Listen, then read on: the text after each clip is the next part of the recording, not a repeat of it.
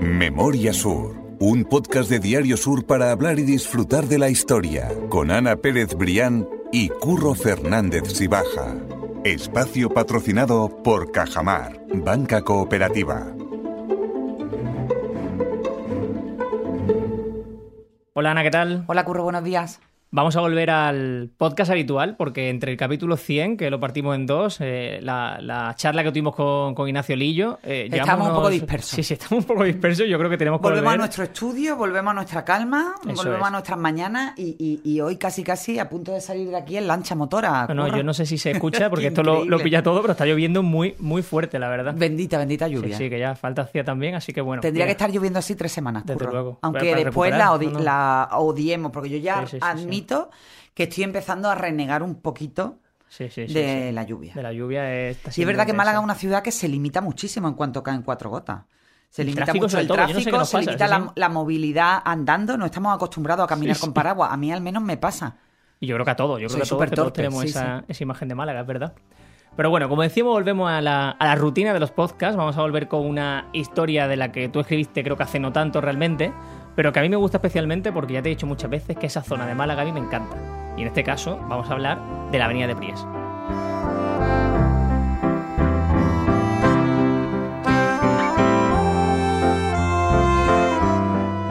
Una de nuestras zonas favoritas y además admite que muchas veces hemos comentado tú y yo fuera de micrófono que si nos tocara alguna vez la lotería, nos compraríamos una casa por ahí. Me tiro para allá. Eh, Me tiro para yo en el Paseo de Reading, la Avenida de Pries también tiene muy chula, sobre todo Paseo de Reading y Paseo de Sancha. Y efectivamente hoy vamos a hablar de la Avenida de Pries, que es una avenida muy cortita, que mide apenas 250 metros y que está abrazada por ese paseo de Sancha que tiende más al este y por el y por el paseo de Reading del que ya hemos hablado aquí en memoria de Teodoro Reading y que alberga el fabuloso Hotel Miramar. Yo te quiero preguntar por eso, porque tú ya has dicho que es muy cortita, que son apenas 250 metros, pero vamos a delimitarla. O sea, vamos a decir, Avenida de Pries empieza aquí y acaba aquí. Yo creo que más o menos, como yo la sitúo, es desde Fuente de Reading.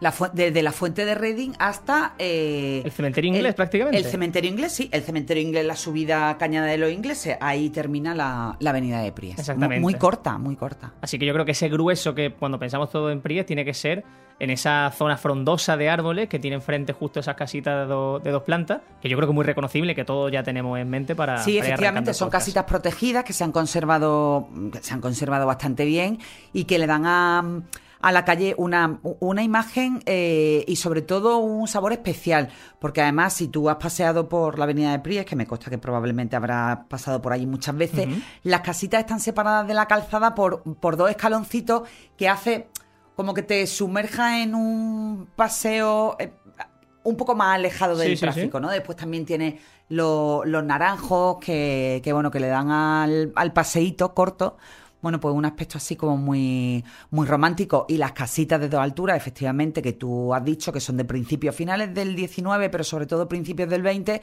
bueno, pues son deliciosas. La mayoría de ellas, eh, bueno, pues eh, son hotelitos, eh, hostales pequeños. ahí está el legendario Hostal Capri.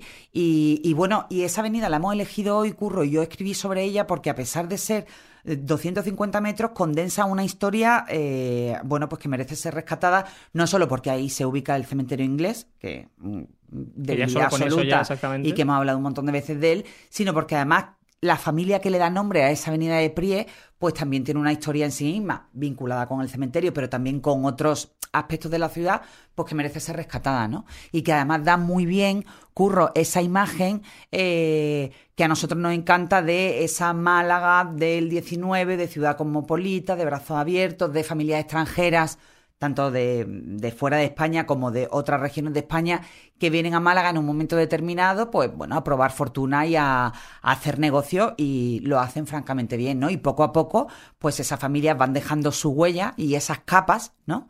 Que eh, eh, en muchas ocasiones han llegado a nuestros días y el caso de la familia Pries es uno de ellos. De hecho, la localización de ese cementerio inglés responde a justo ese resumen que tú has hecho muy bien. O sea, el tema de que eh, viniesen tantos extranjeros, tantas familias de fuera o con otras religiones, que en definitiva se encontraban en esa zona y que al final pues se, produce un, efectivamente al final el cementerio inglés no se abre por eh, se abre por la simple razón de que hay que honrar también a las personas que mueren en Málaga que son de otra religión que profesan una religión que no sea la católica y que no, no tenían permitido compartir suelo sagrado. Entonces se produce la, el fusilamiento de Torrijos la tragedia de Torrijos y eh, bueno pues se pone sobre la mesa la necesidad de que al menos el irlandés que, que iba en esa expedición que era Robert Boyd hombre que que, al menos no se ha enterrado en la playa de pie como se enterraba a los, a, los anglicanos y a las personas de otra religión, sobre todo a los anglicanos. Entonces, bueno, ese es el germen del cementerio inglés que ya lo hemos contado eh, bastantes veces y que, pero bueno, yo creo que merece la pena siempre recordar eso porque al final em, te da una idea muy, eh, muy potente, ¿no? De la, de, ostras, ya, de la historia del cementerio inglés, no solo por, por todos sus moradores, sino por el origen primero de ese, de ese camposanto, ¿no? Nosotros ya hemos delimitado esa avenida de Pries y entonces ya lo que vamos a hacer es decir quién es la familia, quién es el personaje principal o los personajes principales que dan nombre a, a esa avenida. ¿Quiénes son o quién fue Pries, Ana? Pues mira, Pries responde en concreto al nombre de Adolfo Pries Saniter. Él es un alemán de los que vino a Málaga en el siglo XIX, bueno, pues en busca de esa, de, esa oportunidad, de ese futuro, gente con talento, eh, que bueno, que hizo aquí grandes cosas. En concreto, él nace en Rostock en el año 1817 y muere en Málaga en el año 1883 y él es el primero de una saga eh, bueno, pues que con, muchísima importancia en la ciudad como son los Pries. Él era comerciante eh, y banquero y bueno, las primeras crónicas históricas eh, dicen que tenía las primeras, esas primeras oficinas en la calle San Juan de Dios.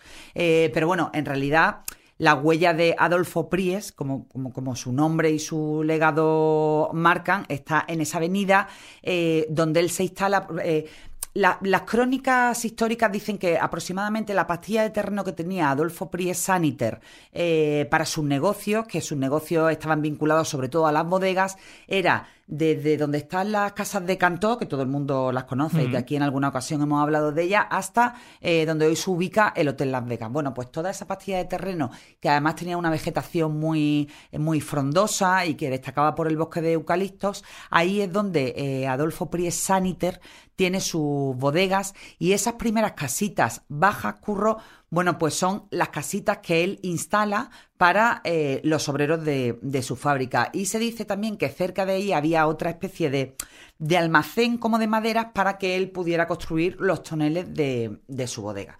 Porque ya te digo que la familia Pries, eh, y de hecho ahora se ha recuperado mucha de esa, mm, de, esa herencia relacionada con las bodegas, la ha llegado a recuperar hoy en día parte de esa familia que queda en Málaga con, el, eh, con los antepasados, con los apellidos de Pries, ¿no? Qué bueno, qué bueno. Mira, eso no lo sabía, por ejemplo. Sí, bueno, hemos hablado aquí muchas veces, Curro, bueno, o alguna vez de las bodegas Crowell. Sí. Eh, pues están, eh, los Crowell que están emparentados a lo largo de los años se emparentaron con los Pries. Bueno, pues ahora tenemos a Javier Crowell, que es un abogado malagueño que ha rescatado ese legado del pasado de, de, su familia, con una bodega, con la forma de hacer vino de su antepasado. Y aquí yo creo que he hablado en alguna ocasión del vermouth de bodegas Crowell, que para mí es. Mm, Oye, pues bueno, mira, me has convencido. Eso te, lo, eso te lo he comentado yo, que tú eres además un sibarita. Hombre, redomado, pero si tú me, lo, me dices ya el vermouth, me pongo ya, mira, me pongo bien puesto en la silla, porque este, este fin de semana ha sido precisamente pues, la Feria de Sabor a Málaga. De verdad que te os recomiendo el vermouth de las bodegas Crowell. Eh, está delicioso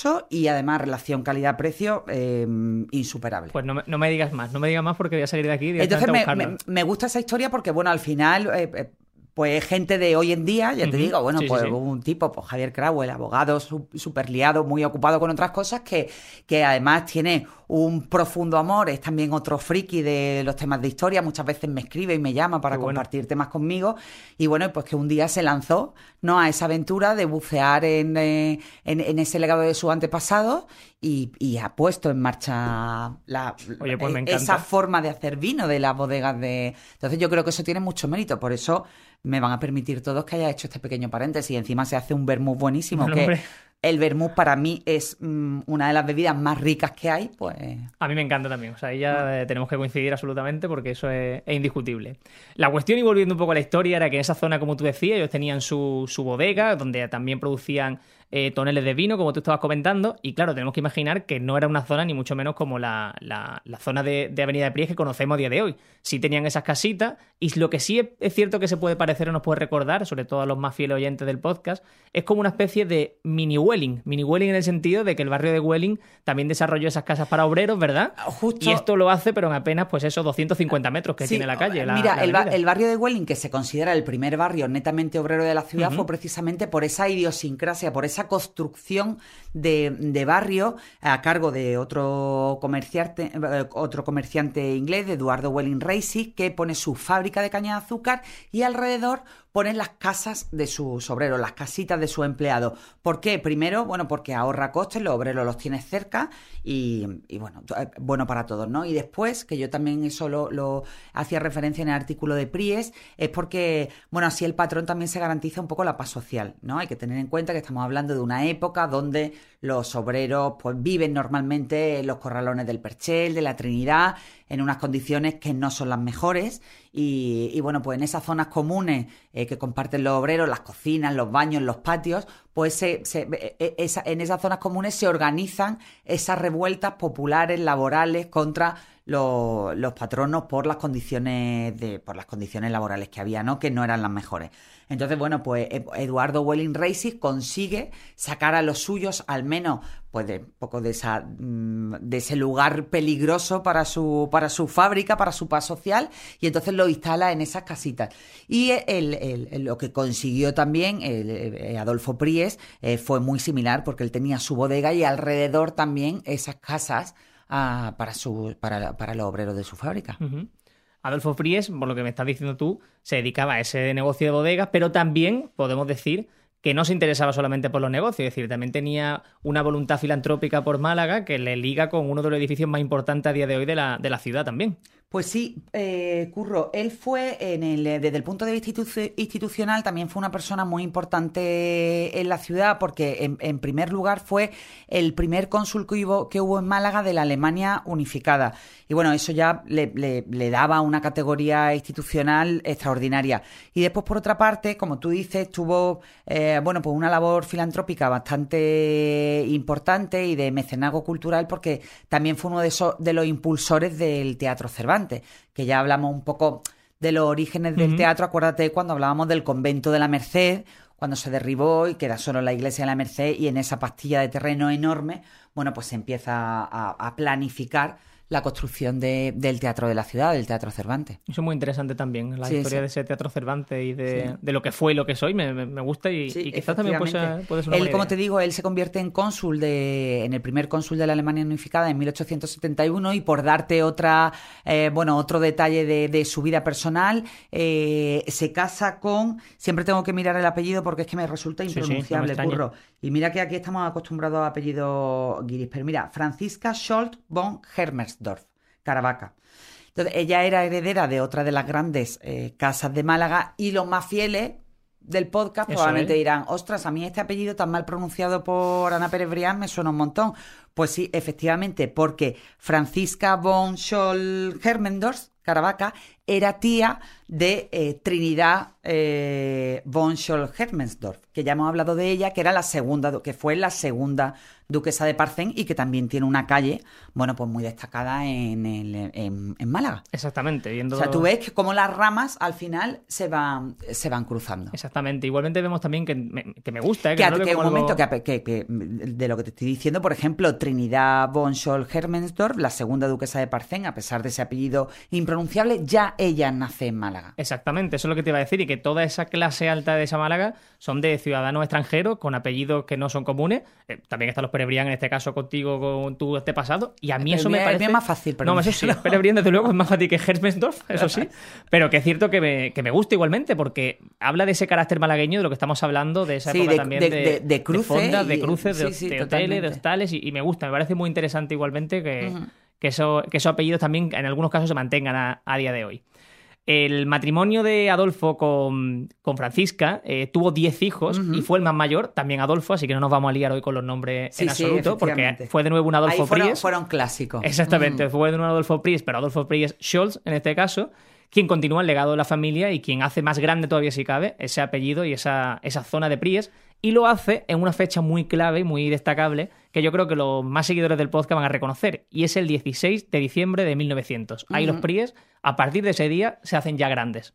Pues sí, porque, porque si su padre, Adolfo Pries Saniter, eh, fue un poco la persona a partir de la cual la avenida de Pries se comienza a, conocer como, como, Avenida de Pries. Eh, él muere en 1887, creo que he dicho antes, sí, en 1887 y su, no, perdón, en 1883 su hijo toma el relevo, Adolfo Priesol, que fue además el, primer hijo varón de la pareja de los días que tuvieron, eh, toma el relevo de su padre mm, un poco en, lo empresarial y sobre todo también en lo institucional porque hereda ¿no? Ese, eh, mm, el, título de cónsul eh, alemán en la, en la, ciudad de Málaga.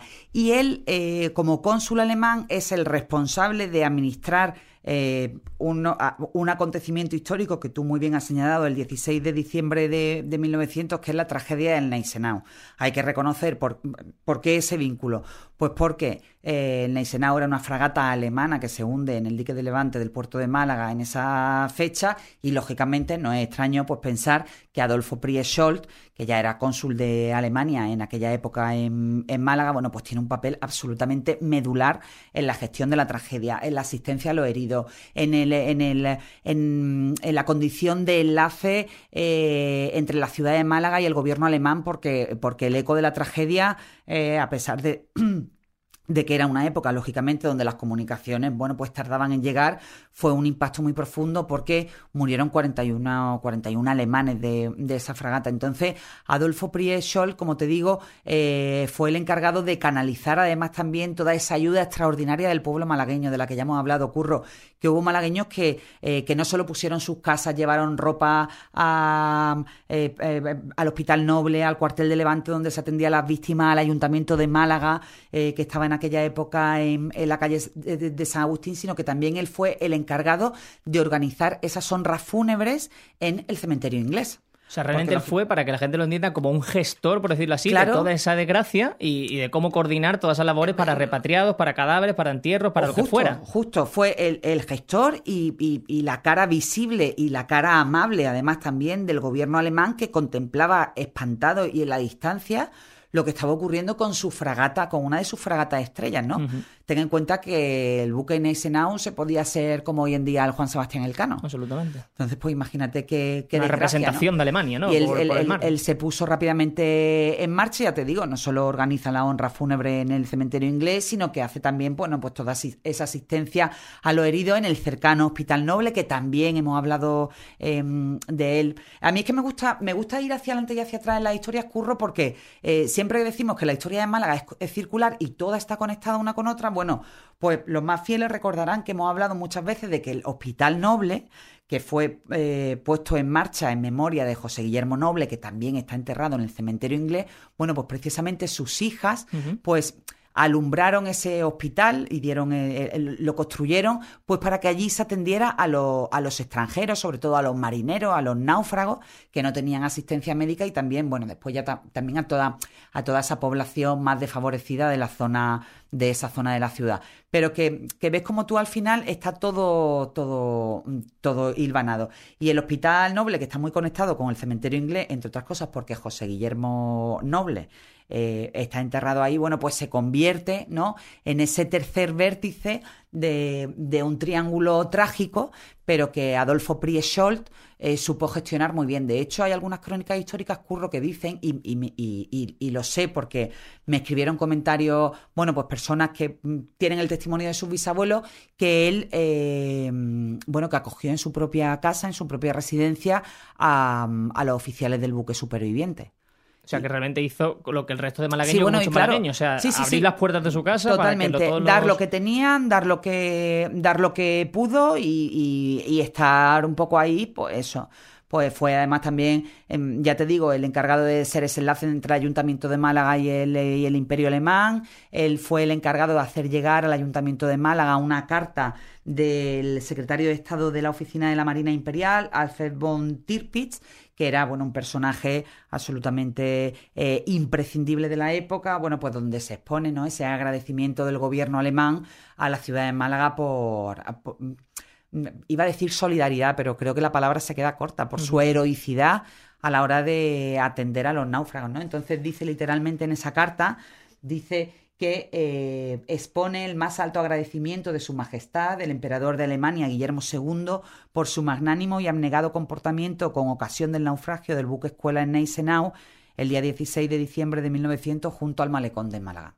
Entonces, bueno, pues Adolfo Prieschold se encarga de hacer llegar al ayuntamiento ese agradecimiento enorme del gobierno alemán por, por la gestión de, de la tragedia. Y yo aquí te voy a hacer un paréntesis porque la casualidad, que habíamos decidido prácticamente ayer que esta semana íbamos a hablar sobre Avenida de Pries, pero antes de decidirlo, había visto una foto en Twitter que había publicado la cuenta de Twitter Málaga ayer y hoy, que recomiendo mucho. Que me encanta, sí, sí, la gente que la siga porque tiene cosas chulísimas. Muy guay, exactamente. Había puesto justo ayer por la mañana una foto que dice Málaga, vista de Giralfaro 1900. Y le responde otra cuenta maravillosa también que se llama ¿Dónde estabas Málaga? También. En el que hace una ampliación de esa foto del puerto. Y mira, te la voy a enseñar desde el móvil directamente.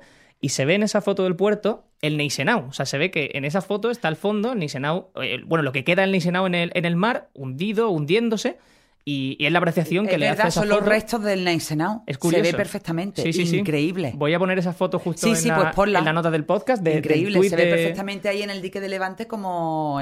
Bueno, la, gente que, vivía en Málaga ya, ya veía el Neisenau una semana antes. Eso es. ya contamos en el capítulo dedicado al buque que, que estaba haciendo maniobras estaba haciendo maniobra en, en, la bahía de Málaga. Lo que pasa es que, claro, que, con tan mala fortuna que, que aquel domingo no debió salir, avisaron al capitán de que no saliera, pero, pero bueno, el capitán un poco dijo aquello de yo soy alemán y mi fragata puede con los mares tranquilos de Málaga. Y no, al final fueron los mares bravos de Málaga los que, termina, los que terminaron con ella. Pues voy a poner esa foto, ese, ese tweet, mejor dicho, ese enlace para que la gente en las notas del podcast pueda verlo porque es interesante. Y ya para darle otra doble vuelta relacionada con el podcast, la foto está hecha por Sabina Muchar.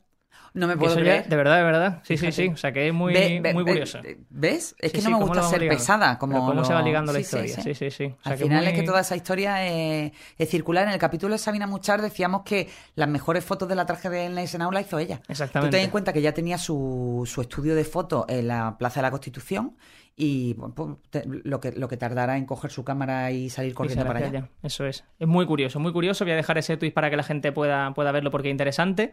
Y por volver a, la historia de Adolfo Priesol y, y, a ese carácter un poco de, de, historia al final conectada con un montón de, de cosas, eh, estábamos hablando de la carta que envía el gobierno alemán al ayuntamiento de Málaga y el gobierno alemán, el, el país tiene la oportunidad de devolverle a Málaga ese ese agradecimiento, ese gesto, unos años después, en 1907, porque hay otra tragedia que golpea la ciudad, en esta ocasión eh, con la famosa Ria, que también hemos hablado de ella, que como, contamos destruye los grandes puentes de, la ciudad, entre ellos el puente de Santo Domingo. Entonces, bueno, pues el gobierno alemán todavía... Eh, impactado en el, en el ánimo eh, de la tragedia que, a ellos le, le, ocurrió y del comportamiento del pueblo malagueño, pues decide eh, regalarle el nuevo puente de Santo Domingo, que por eso se llama o se conoce en Málaga como Puente de los Alemanes, porque fue un regalo del gobierno alemán a la ciudad de Málaga en agradecimiento a la labor que había tenido pues siete años antes con el Neisenau. Y también de aquella época es bueno la concesión de uno de los títulos que lucimos orgullosos en nuestro escudo, que es el de Málaga, ciudad muy hospitalaria, que concedió la reina regente María Cristina. Eso es interesante siempre y, un cierre muy bonito, ¿verdad? Sí, sí, sí. esa historia después de la desgracia. Y ese reconocimiento no solo fue a la ciudad de Málaga, sino que también, bueno, pues Adolfo Priesol tuvo el suyo propio con la concesión ya con Alfonso XIII en el poder en el año 1906 del condado de Pries, lo nombró conde de Pries y también le dio, le concedió la Gran Cruz de la, de la Beneficencia. Entonces, bueno, ya en aquellos años también se da. Mm, mm, eh, eh, la avenida de Prie ya se conocía así, ya estaba bautizada, entre comillas, en el callejero, pero a partir de ese momento es cuando ya, bueno, pues se formaliza ese vínculo con la, mm, con la avenida. Y desde el punto de vista personal, pues él se casa con Pilar Gros Orueta, que también es un apellido muy conocido en la ciudad, eh, que era descendiente a su vez de otra de las grandes familias extranjeras, también alemanas, que se establecieron en la ciudad para, bueno, eso, para establecerse, hacer fortuna y, crecer aquí, ¿no? En todos los sentidos. Y seguir siendo todavía un, apellido reconocible en la ciudad, que eso siempre es interesante. Em, Adolfo eh, Pries falleció finalmente en 1909 y toda la ciudad guardó duelo eh, por lo que pudo hacer por la ciudad y por el reconocimiento que tuvo en vida y está enterrado en el panteón familiar del cementerio de San Miguel. Sí, efectivamente. En, ese caso no eh, se fue al cementerio inglés, sino al cementerio de San Miguel, al vecino cementerio de San Miguel, otro cementerio histórico, bueno, pues donde se, recorre muy bien la, esa historia de Málaga. y eh, también me gustaría dejarte otro detalle, ¿no? Ya que, siempre hablamos de que esa grande familia de Málaga siempre están cruzadas. Eh, una de las hijas que tuvieron, Adolfo, Adolfo Pries Scholt y Pilar Gross Orueta, eh, fue Pilar Pries Gross, que fue la, mujer que estuvo casada con el cuarto marqués de Lario, José Antonio Lario Franco. Entonces, ahí tú ves como las ramas al final se van, se van mezclando, bueno, pues cuando decimos que al final además de hacer negocio, en muchas ocasiones, pues las grandes familias de Málaga pues se llevan esas alianzas pues con otro tipo de, iba a decir acuerdos, pero no, acuerdos no, otro tipo de, de alianzas, en este caso, desde el punto de vista del matrimonio. Absolutamente, así es, así es. Ah. Por cierto, antes de cerrar el capítulo, déjame decir que no paramos en Navidad, que vamos a seguir. No, no, no, no, aquí no cerramos no, no cerramos por Navidad. Exactamente. Vamos a hacer algún capítulo relacionado con Navidad, eso sí, hay que aprovechar la fecha para contar alguna historia chula. Así que bueno, lo dejamos ahí, que ya estamos a las puertas de, la Navidad, exactamente. Ya iremos contando y viendo qué es lo que vamos a hacer. Así que por mi parte, nada más, Ana, que mil gracias. Gracias a ti siempre, Curro.